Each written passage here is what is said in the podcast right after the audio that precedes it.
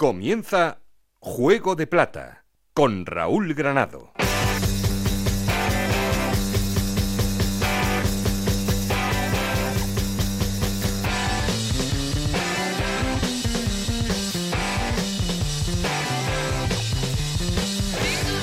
¿Qué tal? Muy buenas, bienvenidos a Juego de Plata, el podcast Onda Cero en el que os contamos todo lo que pasa en Segunda División.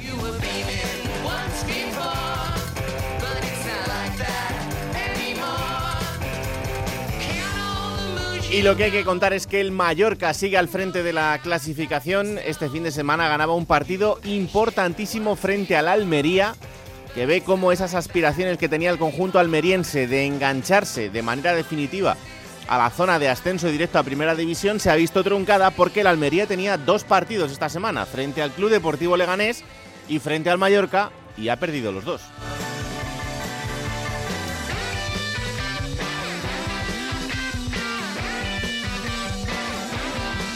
Todo lo contrario que el Real Club Deportivo Español, que ganaba los dos partidos y se queda solo a dos puntos del Mallorca, segundo entre los dos transatlánticos, entre el Mallorca y el Almería.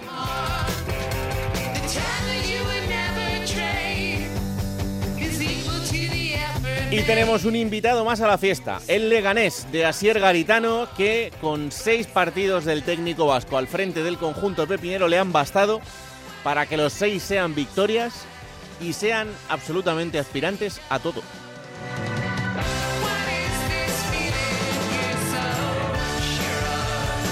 Sporting de Gijón y Rayo Vallecano quieren sumarse también a esta fiesta por el ascenso a Primera División y por abajo y en problemas Alcorcón, Cartagena, Albacete y Castellón.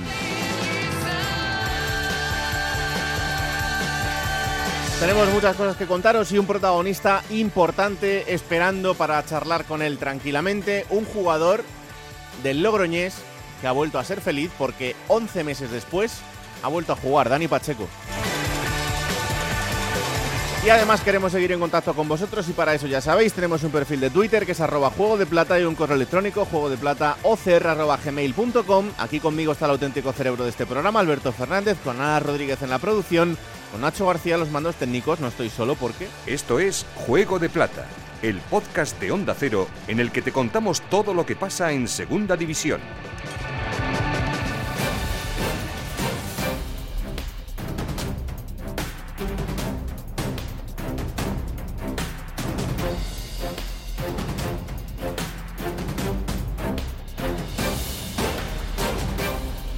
Arrancamos titulares en Barcelona porque el español volvía a ganar este fin de semana, lo hacía 1-0 frente al Sabadell y con estas dos victorias aprieta al Mallorca José Agustín Gómez. El español se quedó con los tres puntos, pero ya va comprobando en las últimas jornadas que no hay rival pequeño, tanto sea de la parte alta como de la parte baja. El Sabadell, que lucha por mantener la categoría, le generó muchos problemas y solo una jugada de estrategia, a balón parado, un lanzamiento de córner rematado por Raúl de Tomás, le sirvió para deshacer el empate a cero y llevarse los tres puntos. Tres puntos importantes para continuar en la segunda posición en la persecución del Mallorca. Y el próximo fin de semana, choque de altura. Visitan el estadio del Molinón Enrique Castroquine al Sporting de Gijón, entrenado por David Gallego, un técnico que conoce a la perfección cómo juega el que fuera su equipo, el Real Club Deportivo Español. Los Periquitos no contarán, como ya hicieron en la última jornada, con Miguelón. El lateral cedido por el Villarreal fue operado la pasada semana de una lesión en el recto anterior de la pierna izquierda y se acabó prácticamente la temporada para él, ya que estará cuatro meses de baja.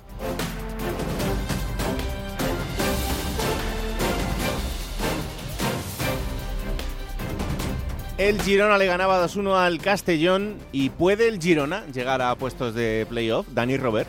El Girona coge aire después de tres partidos sin ganar en un encuentro contra el Castellón en el que acabó sufriendo los últimos minutos, pero en el que ganó con dos goles de Bernardo y Bárcenas, los dos con Gombau de asistente. Y en una temporada que está siendo complicada después de lo vivido en la final del playoff el año pasado, destacar que la gran noticia este curso es la incursión de los jóvenes. Este domingo el mejor fue Ramón Tarrats, el que está llamado a ser el heredero de Granell y con el que Francisco tiene plena confianza. En cualquier caso, Raúl, los girondinses van a seguir buscando hacerse con el playoff este domingo frente al Fuenlabrada en el Fernando Torres.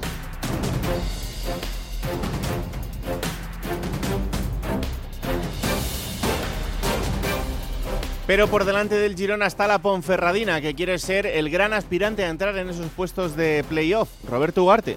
La Ponferradina llegará al duelo de este fin de semana en Vallecas después de derrotar por 1-0 al Club Deportivo Mirandés el pasado viernes, eh, gracias al gol de Óscar Silva, que con ese encuentro además se convertía en centenario con la Sociedad Deportiva Ponferradina. Lo harán los bercianos tras completar su décimo partido de la temporada sin encajar un gol y buscando, como no de nuevo, asaltar esa zona de playoff esta semana también ante un rival directo y que la ventaja en tan solo un punto como es el Rayo Vallecano, al que en la primera vuelta derrotó de forma solvente por tres tantos a cero.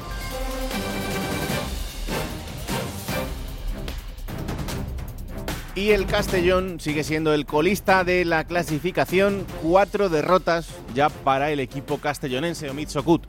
Nueva derrota del Club Deportivo Castellón que sigue hundido en la tabla clasificatoria. Mejoría en esta ocasión respecto a jornadas anteriores, un cambio de sensaciones eh, que hace que, bueno, la derrota en esta ocasión se haya visto de otra manera, aunque la dinámica sigue siendo la misma y el Castellón eh, sigue acusando eh, su falta de pegada y también la falta de contundencia en su propia área. Son cuatro partidos seguidos perdiendo. Un Castellón que tiene ahora dos encuentros ante Leganés y Las Palmas que pueden marcar su futuro y que podrían también marcar el futuro de su técnico Juan Carlos Garrido.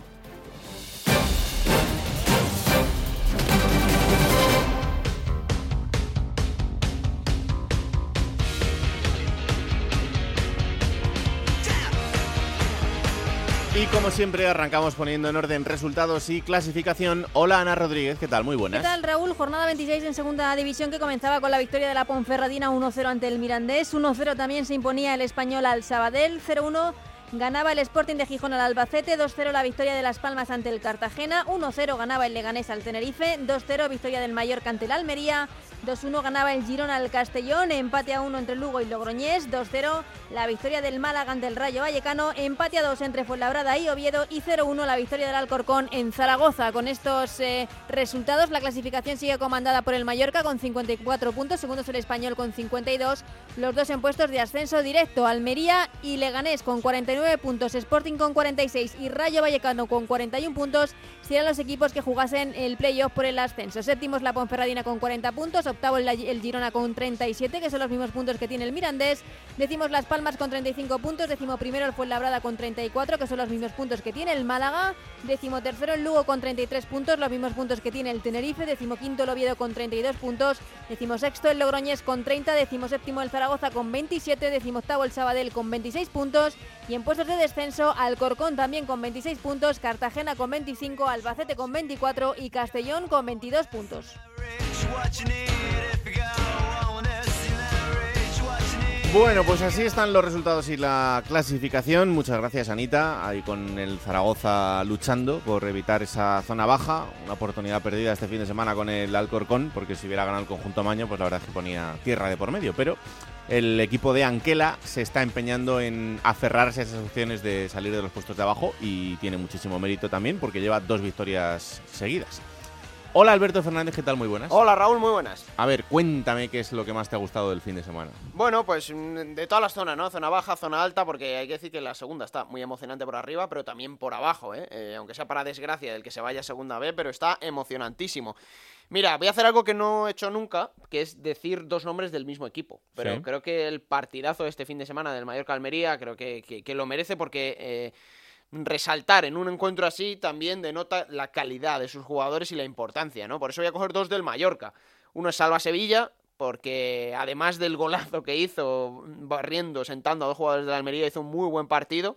Y voy a coger a Valiant, porque el eslovaco demostró una vez más que es uno de los mejores centrales de la categoría, haciendo una pareja tremenda con Raillo, pero Valiant eh, destacó, destacó por encima del resto. Luego vuelvo a Ponferrada con lo de la ley de la Silva, hmm. porque Oscar Silva, el otro día leía eh, a gente de, de allí, de Ponferrada, decir que tenía nivel ya para primera división seguramente sea subjetivo porque allí evidentemente es su jugador y le quieren mucho, pero es verdad que Oscar Silva está creciendo mucho y tiene un nivel muy alto en esta categoría, o sea que Oscar Silva es otro jugador destacado. Y el último, Raúl, que le eche en Wakali, el fichaje del Alcorcón cedido por el Huesca porque el nigeriano lleva dos partidos y en dos partidos ha demostrado que es un hombre multifunción, ayuda en defensa, ayuda en ataque, una vez más ha sido importante en esa victoria de Alcorcón, llevando dos seguidas y casualmente dos con él en el centro del campo. Por lo tanto, ha caído de pie el nigeriano en el equipo de Anquela y es el cuarto nombre que elijo.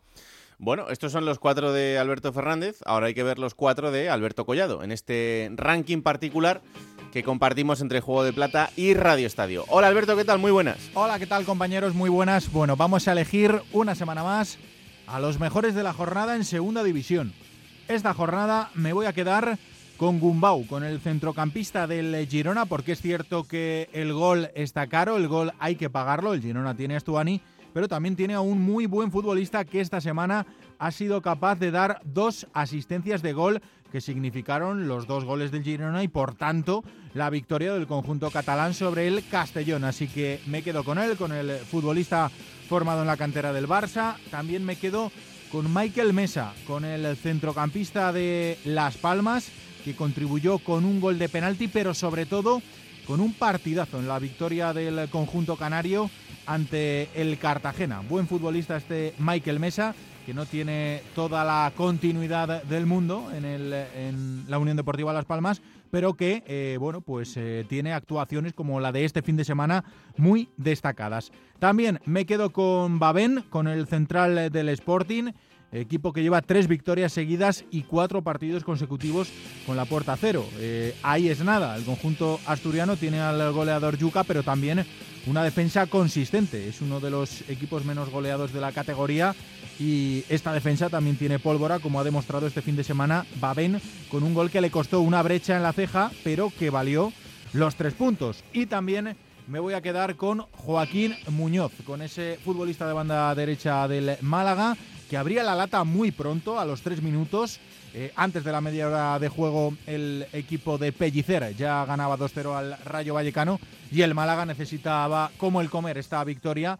Y la verdad es que eh, la actuación de Joaquín Muñoz, bien, eh, valen los tres puntos de este fin de semana para que el Málaga coja aire. Así que recapitulamos. Me quedo con Gumbau, con Michael Mesa, con Babén y con Joaquín Muñoz. Pues muchas gracias, Alberto. Estos son los cuatro nombres elegidos por Collado en esta semana, en este ranking particular que tenemos entre ambos programas. Bueno, vamos a arrancar con dos ciudades que han sido protagonistas el fin de semana, una en lo positivo, otra en lo no tanto, aunque eh, es cierto que en el global acumulado de la semana pues podría haber sacado un poquito más, pero el Almería tenía por delante dos partidos importantes. Primero recuperar ese partido que no había jugado frente al Club Deportivo Leganés y después enfrentarte, enfrentarse este fin de semana al Mallorca. Y el resultado es que son 0 de 6 porque ha perdido los dos. Y enfrente un Mallorca que venía de perder la semana pasada, ya dijimos, eh, quizás sin merecerlo frente al español y que este fin de semana se ha resarcido y de qué manera en esa victoria frente al Almería que hacen que siga al frente de la clasificación. Onda Cero en Mallorca, Paco Muñoz, ¿qué tal? Muy buenas. ¿Qué tal? Muy buenas. Onda Cero en Almería, Juan Antonio Manzano, ¿qué tal? Muy buenas. Hola señores, muy buenas. Bueno, em, a ver, Manzano, la semana pasada Paco tuvo ahí con José Agustín eh, sus cositas, ¿sabes? Porque el español ganó, pero el Mallorca mereció un poquito más, entonces pues estuvieron ahí un poco enganchados. Así que no sé, no sé. Eh, Hoy, claro, es diferente porque el Mallorca ha ganado. Entonces, no, sé si hoy Manzano, Paco... Manzano va, a tirar por el penalti a Corpas, que, que, no señaló el colegiado. Que bueno, sí? curándose en salud ya, Paco. ¿eh? Está bien poner la herida, vas, te, has vacunado. Lo que no sé si es con Pfizer, con Moderna, con AstraZeneca, pero ya ha ido por delante, está bien. Va por, va por ahí la historia porque es verdad que la Almería, si ese penalti lo señala, podía haber cambiado el signo del partido y además luego tuvo... Sadik tuvo la, la, ocasión que para Manolo Reina y en esa jugada llega el penalti por las manos de Maras. Eh, fue un momento clave del partido y lo contamos en Radio Estadio. Mm. ¿Va por ahí, no, eh, Manzano? Sí, va por ahí, ya lo ha dicho Paco, venga, hasta luego, adiós. sí, bueno, a, ver, em, recuerdo que la semana pasada, eh, no, el día, la resaca del partido de Fuenlabrada, ¿no? comentábamos una serie de cosas y quise diferenciar muy bien lo que era una parte, digamos, eh, vinculada a la parte polémica, eh, o la parte un poco de tal, arbitral y tal, y luego otra parte, la futbolística, ¿no? Entonces, eh, quiero seguir esa misma línea y quiero decir muy claro una cosa, que el Almería el domingo ante el Mallorca no estuvo al nivel que se espera de él, al nivel que requería un partido frente a un rival directo, y que futbolísticamente no eh, consiguió eh, recuperar esa identidad que pedía el técnico José Gómez y que incluso en la sala de prensa del viernes, en la previa del partido, decía que eh, había cositas que no sabía muy bien cómo definirlas o, qué tecla tocar o, a qué se re- o- qué era, pero que estaba viendo cómo se estaba diluyendo algo el equipo, no igual algo de cansancio futbolístico o lo que sea. Bien, entonces, bajo, bajo ese parámetro, el partido de la Almería frente al Mallorca eh, podemos, podemos calificarlo en una franja entre el flojo y el, y el bien, ¿vale? Entre el suficiente y el bien, pero no va a ir más allá. No va a ir más allá porque no hizo un desastre de partido como el día de Fuenlabrada, pero tampoco ha estado a la altura de otros encuentros, con lo cual, eh, futbolísticamente, el Almería no estuvo mm, al nivel y por tanto el Mallorca, que sí hizo un muy buen partido, consiguió una eh, victoria que, repito, futbolísticamente mereció. Ahora bien, dicho lo cual, y me salgo de ese argumento, que luego si quieres lo amplío o no, da igual, me voy al otro. Eh, es imposible que el colegiado que está viendo el bar no vea la patada que le da, o el, contacto, vamos a dejarlo en contacto, el contacto que le da Brian Oliván a eh, Bayou. Es imposible que no lo vea. De la misma manera que era imposible que un colegiado eh, como Iglesias Villanueva, al ver en la pantalla la imagen de un codo del futbolista del Leganés y lo convirtió en una mano de Sadik donde no existía y es imposible que eso se produzca, lo hizo, pues cuatro días después vuelven a inventarse una jugada, no es que se inventan, es que cierran los ojos ante una jugada que parecía bastante clara y que podía haber sido una oportunidad para el lanzamiento del penalti. Y no digo que hubiera ocurrido más allá de que ese penalti se lanzara, porque podía haberse parado, ido fuera al palo, incluso haber marcado gol, y luego el Mallorca podía haber hecho dos o, o cinco, no lo sabemos. Pero ese partido tenía que haber tenido esa jugada clara marcada en el acta. Un penalti que se lanza y a partir de ahí ya no sé qué hubiera ocurrido. Pero, Pero- eso es una acción, ine- vamos, increíble de que no se señalara. Ya, pero si tú dices que es imposible que no se pite, quieres decir que hay premeditación para no pitarlo. No lo sé, pero mira, eh, el día... Sería, eh, muy, sería muy fuerte, ¿eh? Sería muy fuerte, Juan Bueno, Antonio, es que- muy fuerte, que- ya, ya, que- Paco, es muy fuerte, eh, sí, sí, muy que fuerte, una- pero... que un co- yo, yo puedo enten- yo puedo entender que los árbitros sean malos, estén acertados o menos acertados, pero que un tío diga que no pita un penalti porque no le sale, mm, no sé. Mira, que- yo tengo eh, a un muy buen amigo que es David Fernández Borbalán, que actualmente es eh, bueno, pues uno de los miembros del Comité Técnico de Árbitros. Y, y yo con es- de estas cosas he hablado muchísimas veces y no voy a decir lo que él me ha comentado, pero es verdad que eh, lo que sí puedo decir es que defiende al colectivo. Em, pero bueno, hay otra serie de elementos eh, que no son, no es que sean premeditados, no quiero dejar ahí un poco la duda, pero a nivel humano, ¿vale? Hay, un- hay un aspecto humano eh, eh, ambiental, eh, emocional, que a veces, a veces, a veces influye. Y no es una cuestión de yo quiero fastidiar a, pero hay veces que el factor químico del ser humano, porque no quiero dar más pistas, am, puede afectar. Entonces, no es normal poneros en el punto de vista de un aficionado de la Almería que ve que de pronto le pitan un eh, doble toque de Macariche en un resbalón que se convierte en un lanzamiento de libre indirecto dentro del área, en una jugada que no se ha visto nunca en ninguna parte, pero ese lanzamiento está mal ejecutado, no el lanzamiento, sino la posición de dos jugadores que no están eh, eh, eh, manteniendo la distancia con la barrera y por tanto esa acción que termina en gol del Sabadell para el 2-2 tenía que haber sido anulada y con falta porque la acción de los dos jugadores que estaban a menos de un metro de la barrera era una infracción que debe ser señalada y no se señala y ese 2 a 1 se convierte en 2-2 el Almería pierde dos puntos. Luego va Fuenlabrada y le permiten a un jugador hacer una serie de cosas que termina fingiendo y provocando una expulsión. Después va a Leganés y se inventan una mano que no existe para anular un 2 un 1-2 al Leganés. Y luego, a la semana siguiente, ya terminó Raúl, llega la jugada de Brian Oliván, con lo cual tú ponte en el papel de alguien que intenta ser lo más objetivo posible, que se encuentra con cuatro errores incomprensibles, monumentales, extraños y sospechosos, ¿qué pensaríais? Mira, Yo la creo que temporada, que- si me permite, Raúl, la pasada temporada, si me permites, el Mallorca descendió de categoría. Descendió de categoría y, y si miran los penaltis que le pitaron, la- las acciones que la afición del Mallorca podía estar pensando que, que fueron errores, fueron muchísimos. Al final, yo creo que desciende porque la calidad de la plantilla no le daba para estar en primera. Y esta temporada le están pitando muchos penaltis a favor al Mallorca, pero es que, sin ir más lejos, el otro día ante la Almería, en los primeros seis minutos, si no llega a ser por el guardameta Maqueriche, el Mallorca marca dos goles, uno de Salva Sevilla y otro de Dani Rodríguez. Es decir, que al final aunque pueda haber errores y van a Ya, bueno, y por, si no es por Manolo Reina, el Almería se pone 1-0 y no hay una jugada de penalti que termina Sí, con Maras. Pero normalmente los equipos que, que- que- que- están arriba es porque juegan mejor. Y los que están abajo porque juegan peor. Y luego eh, los que están abajo les suelen pitar más penalti porque cometen más eh, infracciones. Y los que están arriba les suelen pitar más a favor porque llegan más al área. Fíjate, la jugada de Maras del penalti de la mano es clarísima. ¿Pero por qué? Porque el Mallorca llega al área. Eh, ¿Que ese penalti lo pudo pitar? Sí, lo pudo pitar. Eh, yo Lo comenté en Radio Estadio y, y me reitero, se pudo pitar. ¿Pero a ti te parece penalti, Paco? A mí me- me parece que es un penalti que se puede pitar, pero no, no lo tengo tan claro. Hombre, Paco, joder, la balón no está. y hay toque de pierna con pierna. Bueno, pero tú le has pie. preguntado la opinión a Paco, ¿no? Y él te la ha dado. Mira, Ya, ya, ya, pero yo me lo llevo a mi, creo- a mi creo- terreno, creo- claro. no, Te dará la suya, no la tuya, claro. Se, se puede pitar, se puede pitar porque se han pitado eh, más escandalosos, pero que no sé si llega a tocar eh, de la- la- el balón con el. Oliván antes de tocar al, al Bueno. jugador de la Almería. Pero bueno, Mira, yo lo digo, el, el- el gol que le anulan a Sadik en Leganés el otro día, yo a mí no me pareció mano en directo. A Y luego, tampoco. viendo todas las tomas, no encuentro una toma que sea clara en la que se vea que se ayuda de la mano. Exacto. Porque no te ofrecen una yo- toma, pero lo anulan. Entonces tú tienes que. Pero pe- tampoco de lo contrario. No, tampoco de lo contrario, efectivamente. Yo soy pero de la vieja, de la vieja guardia. No, no, no, que claro, tampoco de lo contrario, tampoco de lo contrario, duda- pero da gol. Tú tienes Pero que pensar, duda- perdona Paco, tú tienes que pensar Sí. que, que, eh, desde el bar le han llamado, el propio árbitro ha ido a revisar la jugada y ha seguido pensando lo mismo que sus compañeros y lo ha anulado. Y dices, bueno, pues por algo, ¿por qué lo ha hecho? ¿Por qué lo ha hecho? No se ve ninguna toma clara que sea mano. Y a mí me sorprendió, dije, pues lo ha anulado, pero sí, es que el día siguiente fríamente lo pensaba, digo, bueno, pues es que ha habido cuatro personas profesionales de esto que han decidido que ese gol no vale, pues por algo será, no sé. Sí, pero por algo será. Hay una cosa que es irrefutable, que es las leyes de la física.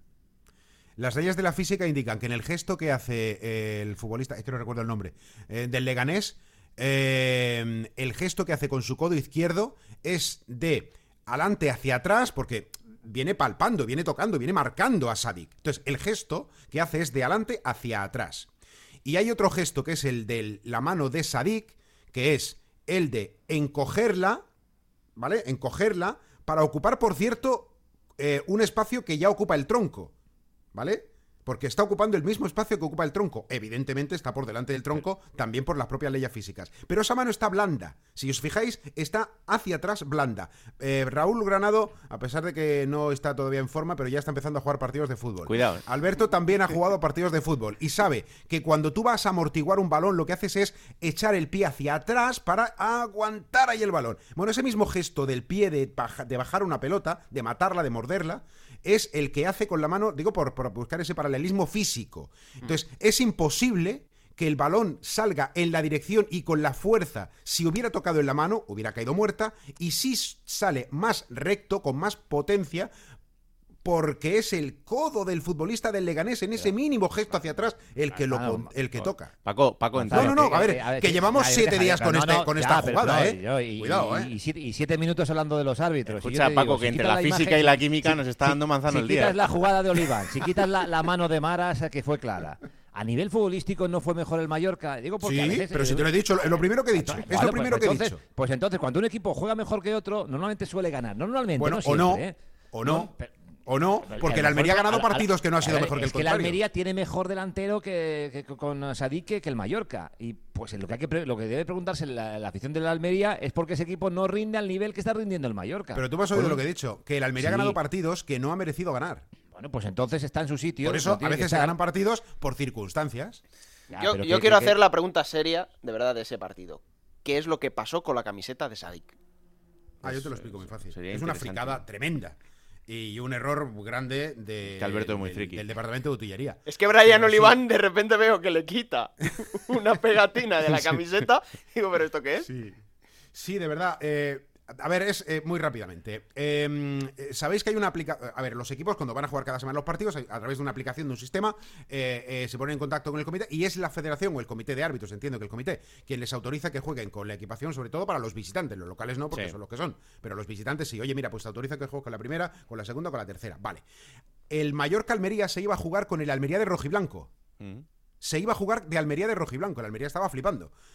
Pero decía, me han dejado rojiblanco, solo tengo que cambiar el pantalón a blanco. Pero el Almería dijo, a ver, es que mis equipaciones no tengo un pantalón blanco. Y después de esa primera autorización les dijeron, bueno, pues la segunda no, que es muy oscura en azul y tal y negro. La tercera, amarillo. Vale, pues amarillo. Entonces a última hora cogieron desde el almacén eh, pues el lote de camisetas amarillas y las llevaron al grabador. ¿Qué ocurre? Que hay un set de camisetas de portero que son también amarillas. Y como vienen dobladas, esto no tengo que explicarlo, ya sabéis que vienen dobladas, ¿no? Entonces, cogieron amarillas, amarillas, amarillas, y hay un momento en el que se equivocan y cogen tres camisetas de portero que son amarillas. El grabador no los ve y en las tres de portero pusieron un dorsal. Casualmente fue el de Sadik. Podía haber sido el de Buñuel, pero fue el de Sadik. Y las tres o cuatro camisetas que imprimieron con eh, la equipación de Sadik eran las de portero. Y cuando llegaron y desplegaron en, antes del partido para poner ahí en el vestuario y tal, se dieron cuenta de que la camiseta de Sadik era de portero, que no lleva la franja morada por delante. Entonces le dijeron al árbitro, a ver, hemos tenido este problema, se lo explicaron así. ¿Qué hacemos? O juega con la camiseta amarilla, solamente no tiene la franja morada por delante, pero sí pone Sadik y todo bien, o apañamos tapando la de Carballo, quitamos el, el, el nombre y el 1 por delante, y el árbitro le dijo, venga, pues la, mejor la segunda opción. Y es lo que hicieron. ¿Qué ocurre? Que eso, pues eso, luego sir- sirvió para que jugaran por ahí con las tiritas en los corners, quitándole esto, cambiando de camiseta y tal y cual. Y luego, por otro lado, tiene otra consecuencia que es un poquito ya más importante, y es que igual ese hecho impidió que Carballo fuera titular en detrimento de Fran Villalba, que sí lo fue. Porque ya no había camisetas para que jugara Carballo todo el partido y solo usó una en la Madre segunda mía. parte. Y esto con toda la pasta que hay por ahí. Que, que si no eso Pues un es un despiste, error, tre- Manzano, ya te digo, eso es- un despiste eh, tremendo, tremendo. Claro, pues, pues, pues- pues todo eso suma a la hora de sumar puntos también. ¿eh? Claro, claro. Bueno, El que hace las cosas bien suele estar Bernardo, arriba. No, pero Bernardo Paco- ha restado dos el que- puntos la el que las hace mal suele estar abajo. Paco, seguro, seguro, seguro, seguro que el que puso la serigrafía mal fue el árbitro, Paco. Ahí, ahí es donde ha estado el, el- el asunto. Manzano, eh, cuidado con la física y la química, que al final las cosas Bueno, pasan. bueno, yo, yo os doy eh, todos los puntos de vista que puedo sí, sí, daros sí, sí. para que vosotros ya cada cual saque sus conclusiones. Yo no estoy diciendo nada más que lo que he dicho. Manzano, Y la ahí- Almería no le ha ganado a nadie, a nadie de los de arriba. ¿Será por los árbitros o porque Sí, no, señor. tiene- o, No, no sabe jugar a- contra los de No, arriba? porque, porque el Almería no interesa que suba a primera. ¡Ojo! Venga, ya salió. Salió el Eso- gordo. no, hombre, eso es lo que corre, eso es lo que corre en redes Salió sociales. parece una soberana chorrada. Claro, pero vamos, es lo que corre en redes. Almería-Lugo es lo siguiente. Un abrazo, Manzano. Sí, señor. Hala, cuidaros mucho. Adiós. Oye, que viene está Eh, Abdon Paco. Está Abdon Prats Venga, muy un bien. saludo. Paquito, a Abdón Prats lo hemos dejado bendecido. ¿eh? Fue pasar por aquí Sí. y, Madre mía. y fíjate. Y Nada, sin, renovar. porque, porque quiso tirar el penalti. ¿eh? Cuando está ahí Don Salva Sevilla, que, que es el encargado de lanzarlo, le dejó tirar el lanzamiento a Andós y, y lo- y engañó al, al guardameta, marcó el 1-0. Y luego las- el, el segundo gol es una auténtica maravilla. Se tira bajo Baba para robar, eh, la coge Andón, se la da Antonio Sánchez, abre las piernas, deja pasar el balón, el recorte de Salva y la definición. Es Oye, un pa- gol, ¿pasó eh, algo con la, con la celebración de Salva Sevilla? Porque luego vi el lunes que era trending topic y digo, no sé muy bien de dónde viene esto. No, eh, además es- él es de Almería, es decir, que él tuvo un comportamiento en alguna opción que hizo alguna falta, mm, pidió disculpas, fue, fue muy correcto. Es decir, el, Vale, vale. el rendimiento de Salva Sevilla es espectacular, cumple 37 años el próximo 18 de marzo y, Sí, brutal. y bueno, y está mejor que cuando llegó. Sí, sí. Me, hacía gracia luego en la rueda de prensa con, con Luis García Plaza porque un compañero le decía, bueno, pues no sé cómo calificas esta racha, se ha perdido un partido de cuatro y decía Luis García, hombre, si queréis gano los cuatro, pero que, que poderse se puede, pero hombre, yo creo que ha sido positivo. Y, y es que, la verdad es que mm, para cómo estaba el Mallorca y, y en la racha que venía, yo creo que, que esta última, este último tramo de la temporada está siendo buenísimo. Y, y No, lo que sigo siempre es que ha manteniendo perdido cuatro partidos de 26. eh, claro, el rendimiento que le está sacando Luis García al equipo es impresionante. Eh, Se lo decía Manzano hace un momento. Para mí, Sadit es mejor delantero de los que tiene el Mallorca. Desde Eh, luego. El español, pues, ¿qué vamos a decir de Raúl de Tomás o de Embarbas? Y Jurjevic. ¿eh? y Jurjevic en el Sporting. El Mallorca tiene a Andón Prats, que llevaba un año y medio sin marcar hasta que marcó su primer gol eh, esta temporada. Y lleva seis, lleva siete y, y el de penalti. Es decir, que no es un delantero. Para estar en un equipo líder, un delantero con siete goles, uno de penalti, no es que sea una cifra No, para nada. Muy, muy alta. Siempre, normalmente ese- el, el delantero del equipo líder, menos de a estas alturas Sí, del año, claro. menos de 15 goles no lleva. O sea, eso, Sí, sí, eso- por lo menos 10-12. Sí, sí. Yo solo aviso a Paco que en tres semanas el Mallorca va al Molinón. Sí, y, el, bueno. y el sábado a Logroño. Y... Bueno, ya, no es lo mismo, no es lo mismo, no es lo No. mismo. No, no es lo mismo, pero a ver cómo llega. Pero hay que porque hay que ganarlos. Es que eh, cada partido que gana el Mallorca para mí es una un reconocimiento al trabajo de, de un equipo que, que es buen equipo, que lo está demostrando, pero que, que tiene mucho mérito porque hay otros que tienen un nivel superior. Y el Mm. Almería tiene jugadores eh, impresionantes. Y el español también. De momento, cinco puntos con el tercer clasificado. Y lo del Leganés, os lo dije. La peor noticia para el Mallorca fue la destitución de Peyús Martí. La verdad es que entre Alberto y tú lo habéis clavado. Venía Ahora, avisando Paco también. que, que Martí, Martí por aquí no creo que pueda venir en, en un tiempecito. Mm, no. Ay, señor. Igual sí que os da una entrevista como un ex o algo. Sí, seguramente. No Una- era un tipo demasiado amable en ese sentido y yo le reconozco que jugó hasta los 40 años, que es un profesional eh, en el campo cuando jugó impresionante, que su mujer es nutricionista y seguro que le ayudó a jugar hasta los 40 y como entrenador no descarto que sea un, ent- un buen entrenador, no digo un espectacular entrenador, pero un buen entrenador en el futuro. Pero claro, le han dado mm, equipos muy grandes con eh, objetivos eh, muy altos y quizás ahí donde ha pagado la falta de experiencia. Bueno. Le dedicamos mucha suerte, eh, le deseamos Sí, sí, mucha suerte en el, en el futuro, claro que sí. Eh, Paco, la semana que viene hablamos. Venga, un saludo. abrazo. El, hablabas tú del Sporting. El Sporting también ha ganado este fin de semana. Son tres victorias consecutivas para el conjunto de Gijón. Eh, ahora mismo es quinto, pero este fin de semana tiene una oportunidad importante de dar un salto en la clasificación. Hola Juan Gancedo, ¿qué tal? Muy buenas. Hola compañeros, ¿qué tal? Os voy a decir una cosa Adelante, antes, antes de empezar. adelante. Es tal el grado de histerismo de esta gente que está en la zona alta de la clasificación que cada vez estoy más convencido que el Sporting en el playoff sube. Y si no es el Sporting, el sexto. Pero vamos, pero es que están, están poseídos Sí, todos. sí, sí, sí, están Pero si no paran de ganar partidos y les cae el dinero de los bolsillos. Eh, imagínate, ¿eh? El que no suba directo, bueno, suicidios, con perdón, ¿eh? No, no, no, no. es esto, un tema esto- delicado, pero esto es tal cual. no se puede vivir así, ¿eh? Cuidado Bueno, lo que- de Manzano es tremendo, ¿eh? Bueno, bueno, bueno. La presión que tiene en Almería, español. Mallorca yo creo que tiene un poquito menos de Sí, presión, pero aún así si, va muy bien. si la presión Pero está la muy presión bien, que tienen pero los otros dos. igual con eh, titulares delirantes como los de la semana pasada de eh, Leganés gana como quiere Iglesias Villanueva y ese tipo de cosas, pues yo creo que muy bien no les va a venir porque cuidado, eh, que es que estamos en, en, eh, finales de febrero, que queda Que muchísimo faltan por 16 delante. partidos y luego los que no suban cuatro de playoff, que esta gente se nos muere. es que no están acostumbrados. Y no pa- y no tropiezan nunca, salvo cuando juegan entre ellos. O Sí, sea, sí. tú fíjate la historia, ¿eh? Claro. Vaya tela, vaya tela. Y te digo- Alberto en el, en el carro, ¿eh? Como sí, en Leganés, ¿eh? Pero también sí, te digo, Sí, este está tronado igual. yo no me Sí, quiero imaginar un playoff con la mareona por ahí, ¿eh? También, con la ilusión. Eso puede ser también fatídico, ¿eh? O sea, que ya os quiero Bueno, ver yo a bueno. vosotros en un playoff. Bueno, bueno, yo solo sé que el Sporting va tranquilito a lo suyo, ahora ya gana los partidos sin que marque Yuca, para que no digáis nada, así que... No, ah, yo- pero la que falló en la segunda parte, ¿qué me dices de Tremendo. esa? Tremenda, tremenda, tremenda. Solo contra el portero me acordé de él. O sea, fue ah, isofacto. Dije, la que ha fallado Yuka es Pero, pero a la ¿por qué en este programa no hacemos amigos en vez de enemigos? Es que no lo entiendo. O sea, Jurjevic, ¿qué tal habla castellano? Muy bien. Pues ya sabes, pues ya Ya sabes sabes lo que, que tienes los, que hacer. los futbolistas de esa zona aprenden muy rápido el castellano. Sí, es cierto. da muy bien en los idiomas, sí, sí. Mm, Es cierto. Eh, pues sí, no, no le hizo falta el gol de Jurjevic para ganar otro partido más eh, este fin de semana. eh, en un partido además bastante solvente contra el Albacete, a pesar de lo ajustado del resultado. Pero lo siguiente es el español. A ver, lo decía José Agustín antes, David Gallego va a ser el gran protagonista, evidentemente. David Gallego, la verdad es que ha caído de pie. Sí, vamos, David Gallego aquí es preciado 2 o el Pitu 2, vamos, no tengáis ninguna duda. De hecho, los números de su equipo están al nivel de ellos. Lo analizábamos esta semana en, en el programa local. Está a medio camino entre eh, Abelardo y Preciado. O sea, es mejor este Sporting que el Sporting de Preciado cuando subió. Mm. Y no es mejor que el de Abelardo, porque aquel equipo, acordamos que perdió dos partidos Sí. en todo el año, que es una Sí, sí. auténtica barbaridad. Yo creo que es eh, récord histórico de la categoría. Pero a estas alturas había ganado los mismos partidos, 13, por los 13 que lleva ganados ahora. Lo que pasa es que de aquella había empatado 10 y solo había perdido uno, y ahora lleva empatado 7 y ha perdido 6. Es decir, tiene 6 puntos menos que el Sporting del Pitu. Pero, por ejemplo, este equipo encaja menos goles que aquellos dos que subieron.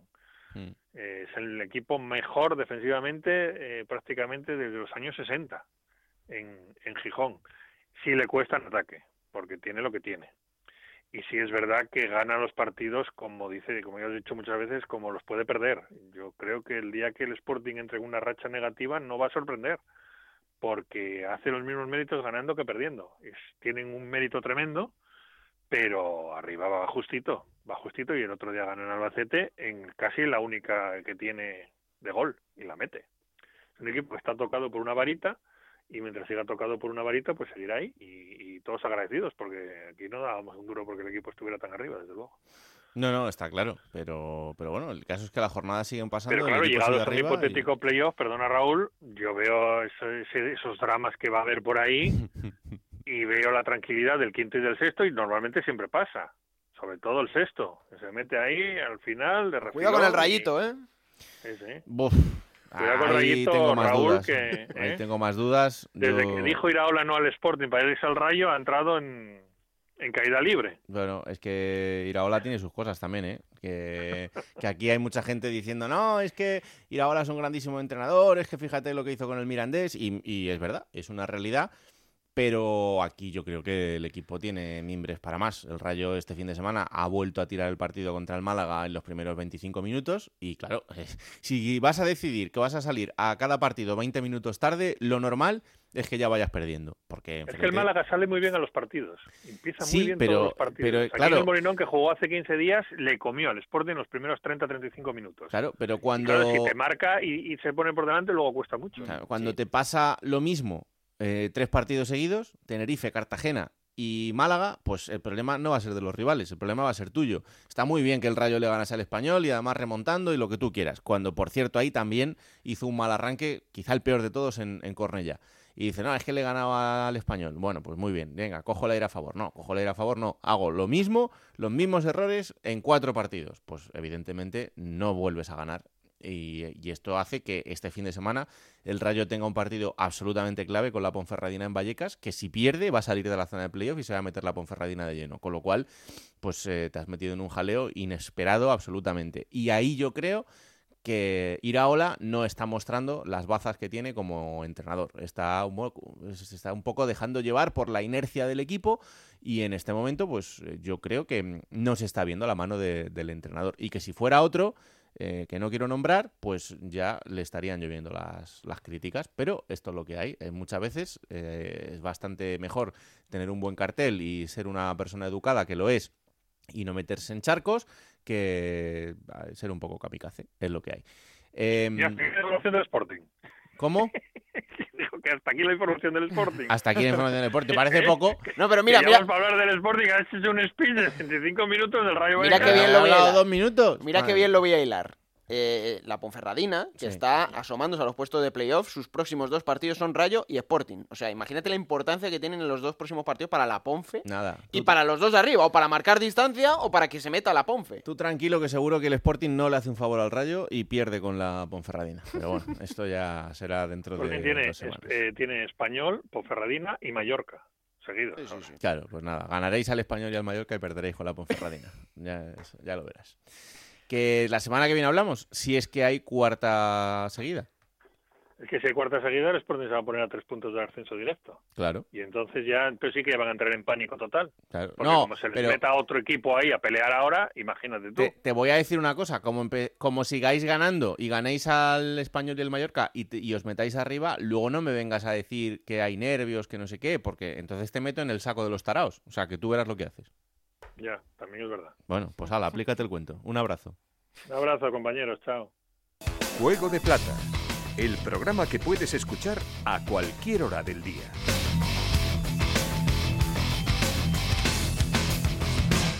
Bueno, esta semana en Juego de Plata eh, hemos elegido un protagonista especial. Y os digo especial no solo para la gente de su equipo, sino en este caso también para la gente de este programa, porque mm, es alguien con el que siempre hemos tenido una relación especial y al que llevaba mucho tiempo esperando, esperando no solo para hablar con él, sino porque hablar con él significaba que él iba a volver al sitio natural donde tiene que estar y donde no tendría que haberse ausentado tanto tiempo, que es el césped, que es eh, los partidos de fútbol y el volver a disfrutar de este deporte y que la gente también pueda disfrutar de él porque es una buena noticia para todos. Este fin de semana ha vuelto Dani Pacheco, lo ha hecho con la camiseta del Logroñés eh, en ese empate a uno que conseguían frente al Lugo, jugó 46 minutitos y a mí me apetecía muchísimo que nos contase cómo se encuentra. Hola Dani, ¿qué tal? Muy buenas. Hola Raúl, ¿qué tal? Buenas tardes. ¿Cómo estás? Bien, pues bueno, contento. eh, incluso escuchándote ahora, pues eh, se viene a la cabeza todos estos meses y, la verdad que, bueno, pues es un, ha sido una época dura y ayer por fin, pues bueno, eh, después de llevar varias semanas entrenando, pues eh, ya estoy mejor y, pude disputar esa segunda parte completa y, y volver a sentir, pues, lo que más nos gusta después de tanto tiempo. Eh, ¿En qué momento te enteras de que vas a jugar? ¿Es durante el partido o ya teníais hablado que si la cosa iba más o menos bien jugabas? No, no, no, no teníamos nada. El descanso entra un momento para coger algo de fruta, ir al baño. Eh, con esto de, ya sabes que estamos en la grada y que prácticamente no podemos acudir al, al descanso.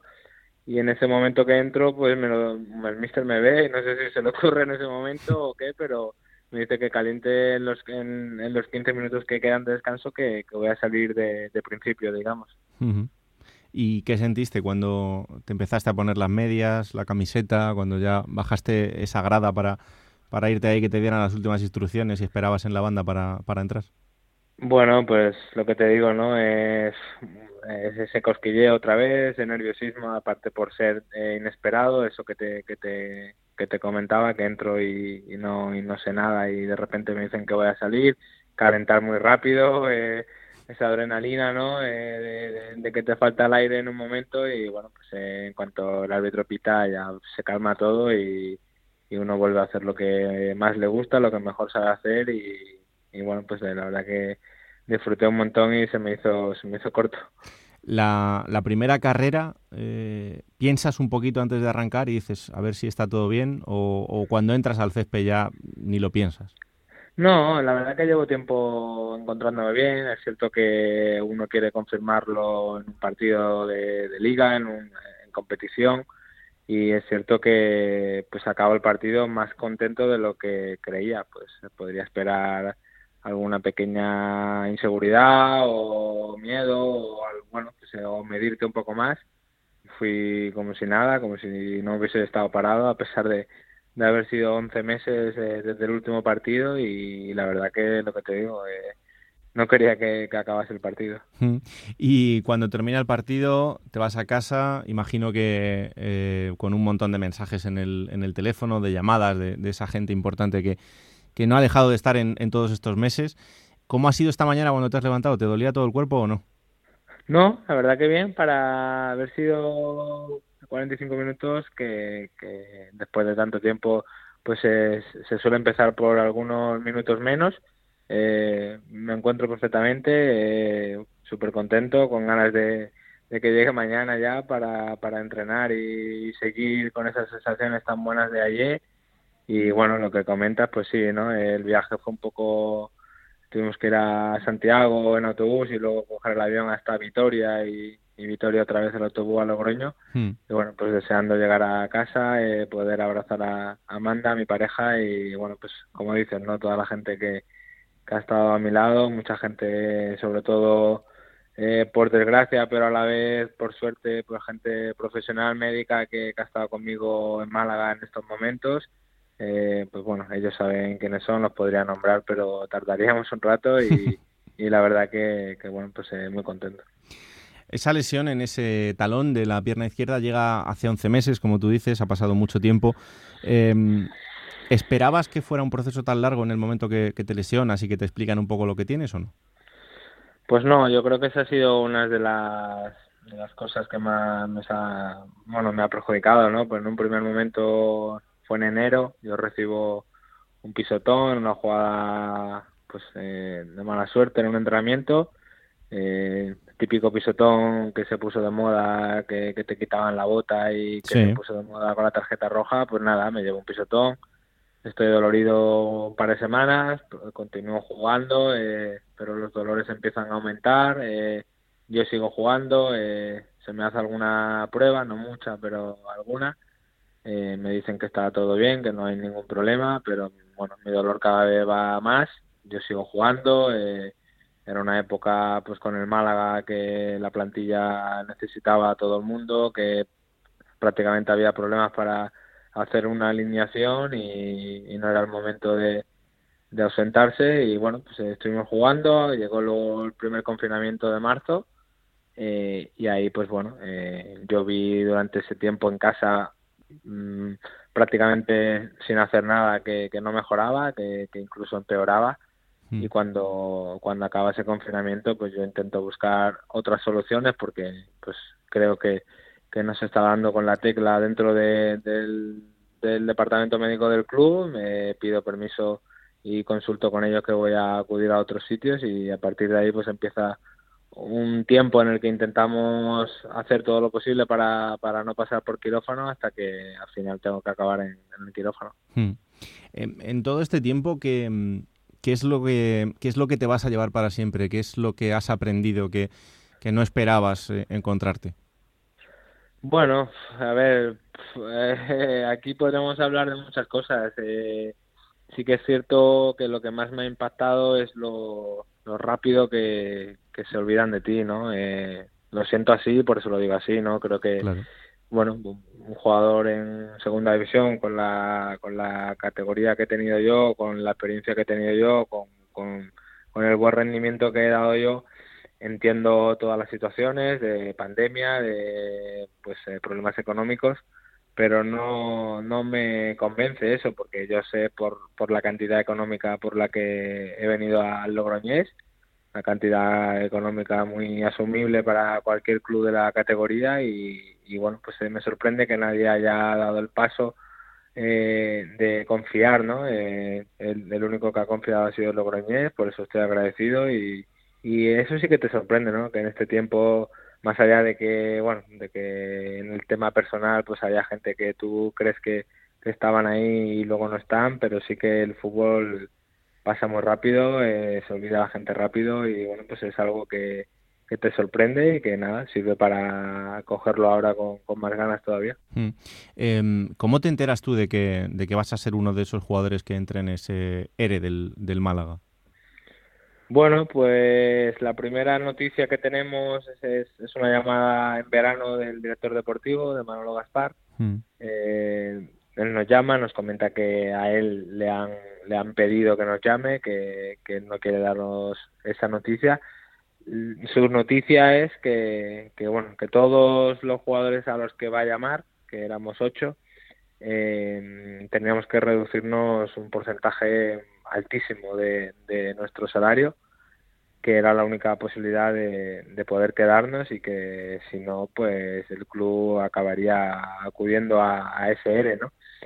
En ese momento, pues eh, claro, te pilla por sorpresa porque, bueno, pues eh, las conversaciones que había mantenido en la, en la recta final de la temporada anterior eran bastante diferentes. El club en época de, primer confinamiento no nos rebajó eh, ningún porcentaje de, salario como sí que hubo en la mayoría de las plantillas y, en, y por supuesto nosotros también estábamos dispuestos a ello. Hmm. Pero claro, luego supimos que, que, no hubo nada de rebaja porque si no, no podría darse ese ERE que ellos ya desde un tiempo antes tenían, tenían pensado, ¿no?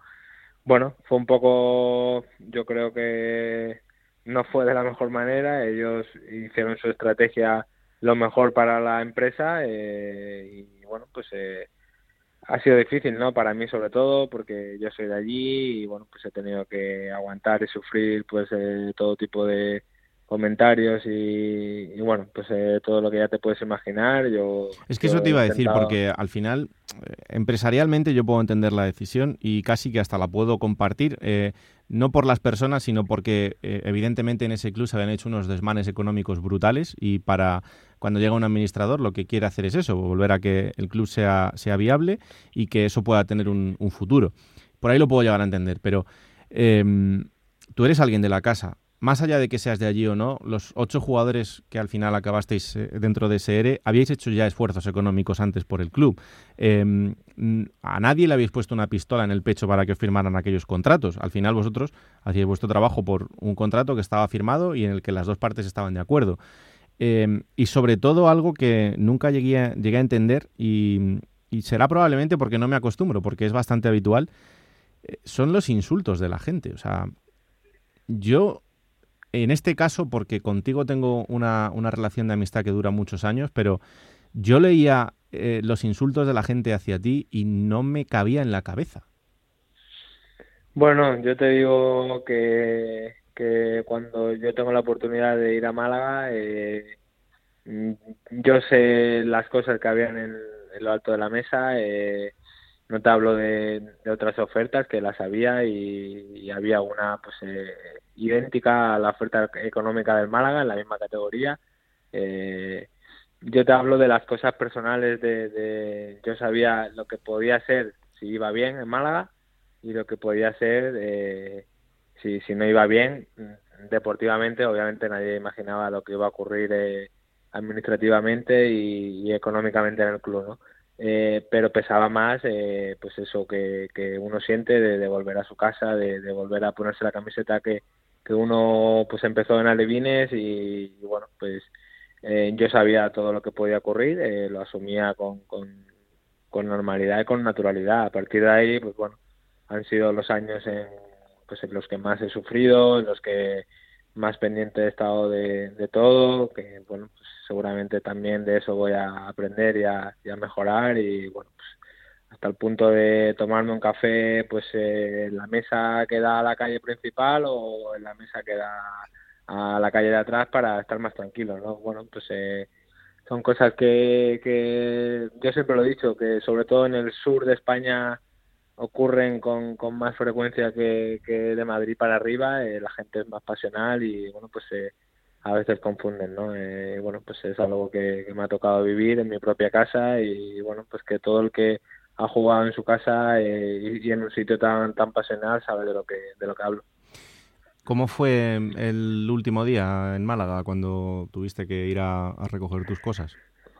Pues bueno, bastante feo, bastante frío. Eh, bueno, eh, da la casualidad que pues el director deportivo también me conoce desde que yo era un enano, cuando yo era Levín, él, estaba empezando en el Málaga B, ya empezaba a subir al, al, primer equipo y era uno de esos jugadores en los que pues eh, cualquier chaval de la cantera siempre estaba ahí pendiente y bueno, pues eh, creo que su, su trato personal eh, no fue el que yo esperaba, eh, él lo sabe porque que, o sea, él sabe que yo pienso eso. Mm y no hay ningún problema, simplemente así lo, lo sentí yo y bueno, pues es una pena no salir así de, de, de un sitio al que tanto has deseado volver. ¿Pensaste en, en aquel momento que podía ser el, el final del todo? Eh, la lesión, el verte sin equipo, eh, el verte ante todo un proceso de recuperación por delante. Eh, ¿Te imaginabas que, que, podía ser el final o no? No, no llegué a pensar eso. Sí que he tenido días muy duros. Eh, porque en primer, en primer momento a mí el doctor Cugat me, me comenta que, que la lesión pues va a durar más o menos unos tres meses y ha sido prácticamente el doble, ¿no? Eh, bueno, luego pues tuve un edema que, que se complica porque es muy lento, no es nada grave, pero pero es lento porque a nada que haces ejercicio pues el edema no se va eh, y si paras pues eh, tampoco es lo mejor porque luego te va a costar más arrancar y, bueno, procesos muy largos, eh, días que estás bien, pero al no tener tampoco un club, eh, un, un, equipo con el que puede ir entrando, he tenido pues muchísima ayuda, pero es cierto que entrenar solo en instalaciones tú solo en cepa artificial, eh, pues bueno, cambia todo, son, son días complicados y pero bueno, con la edad que, que tengo sabía que aunque tardase hay mil ejemplos de, de jugadores que, bueno, pues eh, pensaba en, en Asenjo, pensaba en Cazorla por, por la zona parecida a la lesión, incluso mm. llegué a hablar con él. Eh, pues bueno, hay días complicados que, que, que uno pues eh, le da vueltas a todo, pero, pero estaba seguro que, que iba a acabar bien. Y ahora, eh, ya recuperado, ya jugando, eh, bueno, lo que queda por delante es eh, ese objetivo de, la lucha con el equipo, ¿no? Conseguir la, permanencia con el Logroñés. Imagino que, eh, pase lo que pase para siempre, el Logroñés va a ocupar un, hueco muy especial para ti.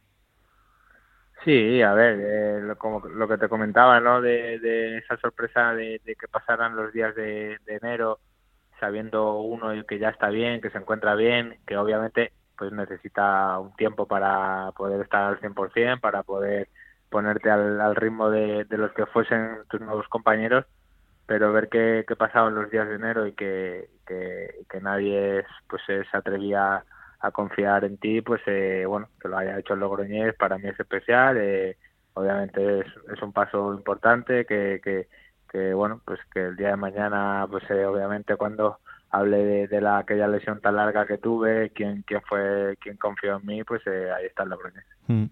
Eh, el objetivo de la permanencia es el, el objetivo principal. Va a haber mucha gente ahí. Esto va a ser complicado, porque siempre lo es. Pero oye, ¿por qué no, no? Sí, el equipo, bueno, ha hecho una primera vuelta bastante buena. Eh, bueno, pues eh, está fuera de, de, esos puestos con, con cinco puntos y, y bueno, como dices, ¿no? Eh, va a ser duro porque el salto que hay ahora mismo entre entre segunda y segunda B pues es, es muy grande. Nadie quiere perder la categoría y bueno, mira el, el propio Cartagena, ¿no? Que sí. prácticamente ha cambiado la plantilla entera, eh, sabe de, de lo que se juega y y bueno, pues ahí vamos a estar hasta el final. Eh, lo siguiente es el Mallorca. Estos chavales ahora, por lo que sea, están jugando bien, ¿eh? Sí, madre mía, madre mía. La verdad que es un equipazo, a mí me encanta y, y bueno, pues eh, intentar rascar algo, ¿no? Aunque sea un punto, los tres, si se puede. ¿Cuál es el, el, equipo que más te está sorprendiendo? Porque es verdad que eh, Mallorca, Almería y Español parecen esos tres transatlánticos que, que van con el viento a favor, pero fíjate, por ejemplo, el Leganés ahora. Sí, bueno, yo el Leganés eh, creo que no era, o sea, que estaba rindiendo muy por debajo de lo que Hmm. mm. de lo que podía. A mí me está sorprendiendo mucho el, el Mirandés. Hmm. Mm. Lo vi, lo vi a principio de temporada eh, con una juventud impresionante y un, una personalidad y, un, y, una manera de jugar que, que a mí me encanta y bueno, pues es cierto que puede perder cualquier día, pero es capaz de, de ganar en, en, en, casi todos los campos y, y la verdad que está haciendo las cosas muy la verdad es que sí. Eh, la pena, bueno, lo de siempre, ¿no? Que, que, ¿no? que no tengáis a la gente cada fin de semana y incluso en el día a día, ¿no? Porque disfrutar de Logroño con su gente en la calle debe ser una de las, de las cosas impagables que haya por España también. Es una de las grandes desconocidas, pero, pero un sitio muy bonito. No sé si te ha dado tiempo a, a ir conociendo ya algún rinconcito. Pues mira, eh, justo hoy han abierto, han vuelto a reabrir pues el, toda la actividad que no fuese eh, más allá de supermercados uh -huh. y tiendas de alimentación.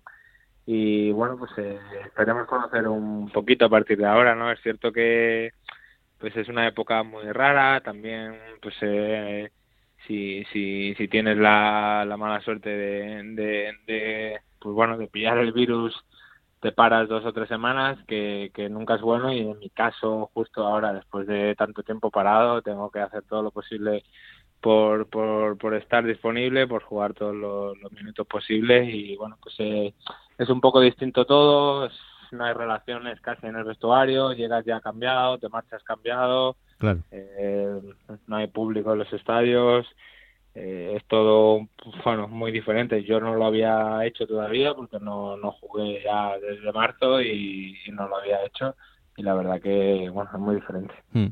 ¿El patriarca que dice está contento? Sí, seguro que sí. Ayer seguro que ayer seguro que muy contento y bueno, pues ahí sigue con, con su pelea diaria de su restaurante que por suerte allí no no han parado muchos días y, y bueno, pues eh, tirando como, como todos. Claro que sí. Yo creo que una de las que más contenta estará es Amanda, porque no te tiene que aguantar de mala leche y, y encima ya eh, con esa sonrisa de ir a jugar los partidos, bien, ¿no? Sí, la verdad que, bueno, pues ayer ya me decía, ¿no? Que, que se le hacía raro que no estuviese en casa, pero que, que se alegraba, ¿no? Que, que, que, volviese a estar fuera, bueno, a, a, verme otra vez jugar, a hacer lo que más me gusta y, bueno, pues ella realmente muchas veces cuando uno habla de su pareja eh, está el comentario fácil de, de que parece que pones a tu pareja por delante de tu familia, no es así, obviamente que no, están al mismo nivel, pero es ella es quien, quien está contigo pues, pues, todos los días, en todos los sitios a, a los que vas y, bueno, pues eh, quien más quien más lo sufre. Amigo, me alegro un montón de volver a verte sonreír en un campo de fútbol. Eh, ojalá que estos meses eh, se pueda cumplir ese objetivo de la permanencia con el equipo, sobre todo que vuelvas a disfrutar. Eh, que si cuando llegue el mes de mayo, junio, alguno de esos que en enero tenía dudas te vuelve a escribir, eh, ya sabes lo que tienes que hacer. Me los mandas, me los vas mandando uno por uno, que les vamos a ir explicando el tema. Muchas gracias y bienvenido otra vez. Gracias a ti, Raúl. Siempre. Un abrazo. Plata o plomo. Soy el fuego que arde tu piel. Pues a ver, tú me dirás. Mira, no, no es que lo haga adrede porque no está Anita, ¿eh? Pero, Uh. pero el plomo va a ir para Jim. Porque creo que el efecto Jim se ha acabado. Empezó, Vaya. empezó contagiando, ¿no? El efecto Jim, el efecto... Y eso que creo que no es culpa solo suya, ¿eh? que la plantilla tiene mucha culpa. Pero el partido de ayer con el Alcorcón se vio en Zaragoza como el, como el de antes. Como el de antes de que llegara él. Y creo que eso es un síntoma muy peligroso porque encima lo hizo contra un rival que está por abajo y que recortó tres puntos y que ha puesto patas arriba a la zona de abajo. Y encima en casa, en la Romareda. Y ayer el Zaragoza tenía una oportunidad buenísima para poder despegarse y hizo un mal partido. Hizo un mal partido y, bueno, digo Jim, repito, creo que tiene parte de culpa también la plantilla, pero bueno. eh, el plomo va para el final del efecto Jim, que ojalá no sea así, eh, por, por el bien de los eh, baños. Pues me ha sorprendido porque yo esperaba el plomo para otra persona. A ver. Esperaba el plomo para Patecis. Bueno, ya se lo hemos dado esta temporada, es verdad. Ya. Sí, vio la cartulina roja y mm, una vez más demostró que es un jugador que va al límite, va mucho al límite y yo pensaba que era cosa de Sandoval, que verdad que le exprimía mucho, pero hemos visto que no, No. que es cosa no, no. suya, No. porque con Oltra ha hecho lo mismo. No entiendo muy bien cuando un jugador eh, se pone a bailar delante del portero mientras coloca una barrera, pues oye chico, lo normal es que te saquen Te amarilla. saquen amarilla. Claro, si después de eso haces una falta que, que no tiene sentido ninguno, pues te vas a la calle. Pues claro. tienes razón, tienes razón. Pero bueno, la plata.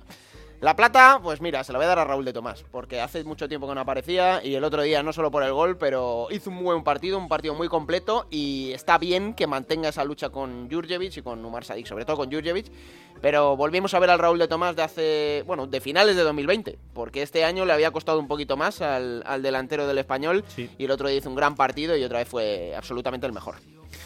Pues ahí está, el plomo y la plata de esta semana. Yo creo que podíamos jugar un poquito, ¿no? En Onda Cero, la Liga Juego de Plata Hamel, el primer campeonato oficial de Juego de Plata en Futmundo.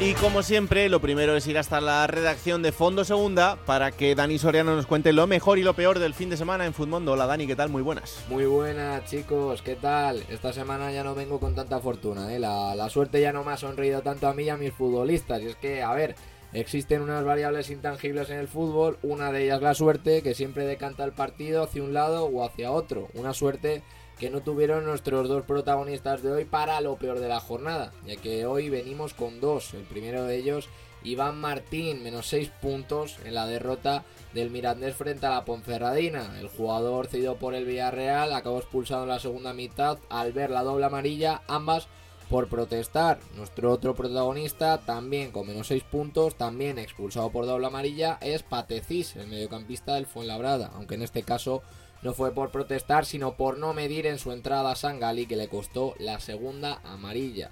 Donde sí que hubo más suerte fue para el Sporting, más concretamente para el MVP de esta jornada número 26 de la Liga Smartbank, que es nada más y nada menos que Babín, 18 puntos en la victoria en el Carlos Belmonte. Gracias al gol de Babín frente al Albacete, el Sporting gana y sigue en la lucha por esos puestos de ascenso directo. Hasta aquí llega lo mejor y lo peor de la jornada. Ya sabéis, como siempre, estamos en Twitter, arroba juego de plata. Ahí nos podéis dejar vuestro mejor y vuestro peor futbolista de esta jornada número 26 de la Liga Smartbank. Hasta aquí puedo leer, se despide el servidor, nos vemos prontito. Chao, chao. Muchas gracias. Un abrazo grande, Dani. Eh, 55 puntos esta Bueno. semana. Bueno, yo me mantengo ahí en mi rachita. Bueno, No está estamos. mal, no está mal. Yo 74. He bajado respecto a la última. Claro, tengo a Raúl de Tomás 10 puntos. Claro. Javi Hernández, que marcó con el Lega 16 Sí. puntos, su primer gol. Y me han colocado ahí arriba. Pero me he quedado muy lejos de Miguel Ángel Vidal, que ha ganado la jornada con 103 puntos. Claro, él tiene pues, a Oscar Silva, que le ha dado 15. Tiene a Diego López, el portero del español, le ha dado 10. Y sobre todo tiene a Babén, que le ha dado 18 puntazos. Sigue la clasificación general de esta tercera Liga Futmundo con los amigos de Hamel y el líder Lupa Cup, que se ha distanciado un poquito del segundo, 2027 puntos, el segundo Javi Blanco Díaz con 2001 puntos. Pues ya sabéis lo que hay que hacer. Seguir jugando con nosotros, que queda todavía mucha temporada por delante. ¿Quién te ha dicho que no puedes jugar a ser entrenador de la Liga 1-2-3? Con Juego de Plata, Futmundo y Hamel tienes la oportunidad. No pierdas más tiempo. Únete a la Liga Juego de Plata Hamel y juega con nosotros.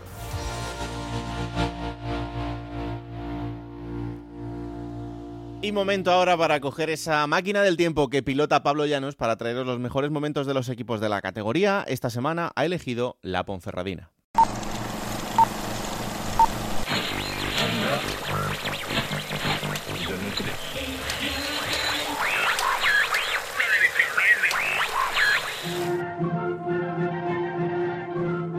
26 de junio del año 2005 en España. La actualidad pasa por las negociaciones del gobierno de Zapatero con ETA por la resaca del referéndum sobre el Estatuto catalán y por el Mundial de Fútbol en Alemania. Fuera de nuestras fronteras, Estados Unidos, Irak e Israel centran todas las miradas. Además, Shakira y White Lynn son número uno en todas las listas musicales con su sencillo Hips Don't Lie. Sin embargo, para los habitantes de Alicante y Ponferrada, el fútbol profesional se antoja mucho más importante que cualquier otro tema de actualidad. La Ponferradina y el Alicante se baten en el duelo de vuelta de la final de ascenso a Segunda División del Grupo D. Los de León tienen claro que están ante una oportunidad única de llegar al fútbol profesional por primera vez en su historia. La temporada no ha sido impecable, clasificados como cuartos detrás de Salamanca, Burgos y Real Sociedad B. En la primera eliminatoria, la Ponferradina superó a la Universidad de Las Palmas, que había dominado su grupo, pero que en la primera eliminatoria del grupo D no pudo con la resistencia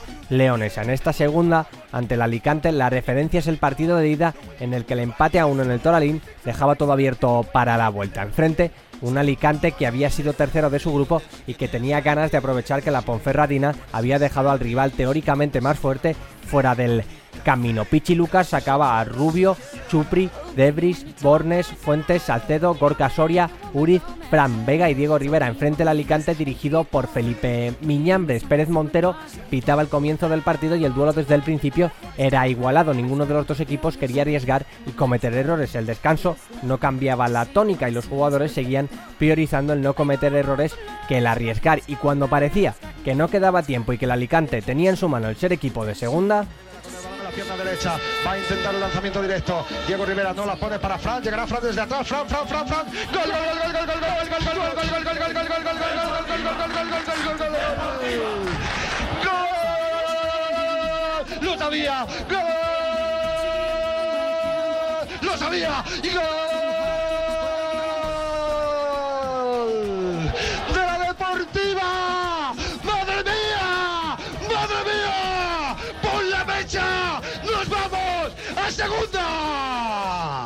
El marcador no se movería más y la Ponfe sería equipo de segunda división por primera vez en su historia. Los leoneses alcanzaron su sueño de formar parte del fútbol profesional. Lo demás, como se suele decir, es historia.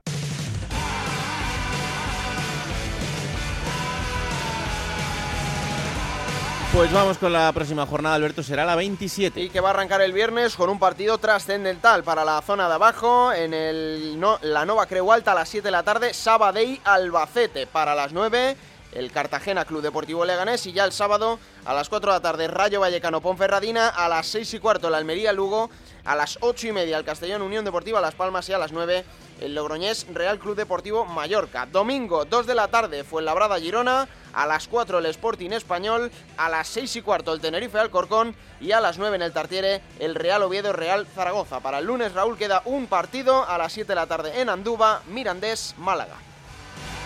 Pues ya sabéis, esto será el fin de semana en Radio Estadio, donde os contaremos todos los partidos y lo que pasa en cada uno de ellos. El resumen el domingo en el Transistor y aquí estaremos el martes para analizar todo lo que haya ocurrido. Esto es Juego de Plata, el podcast de Onda Cero, que podéis disfrutar cada martes a partir de las 5 de la tarde en Onda Cero.es para que os lo descargáis, lo compartáis y le digáis a todo el mundo que existe este bendito programa que hacemos con tanto cariño. Que la radio os acompañe. Chao.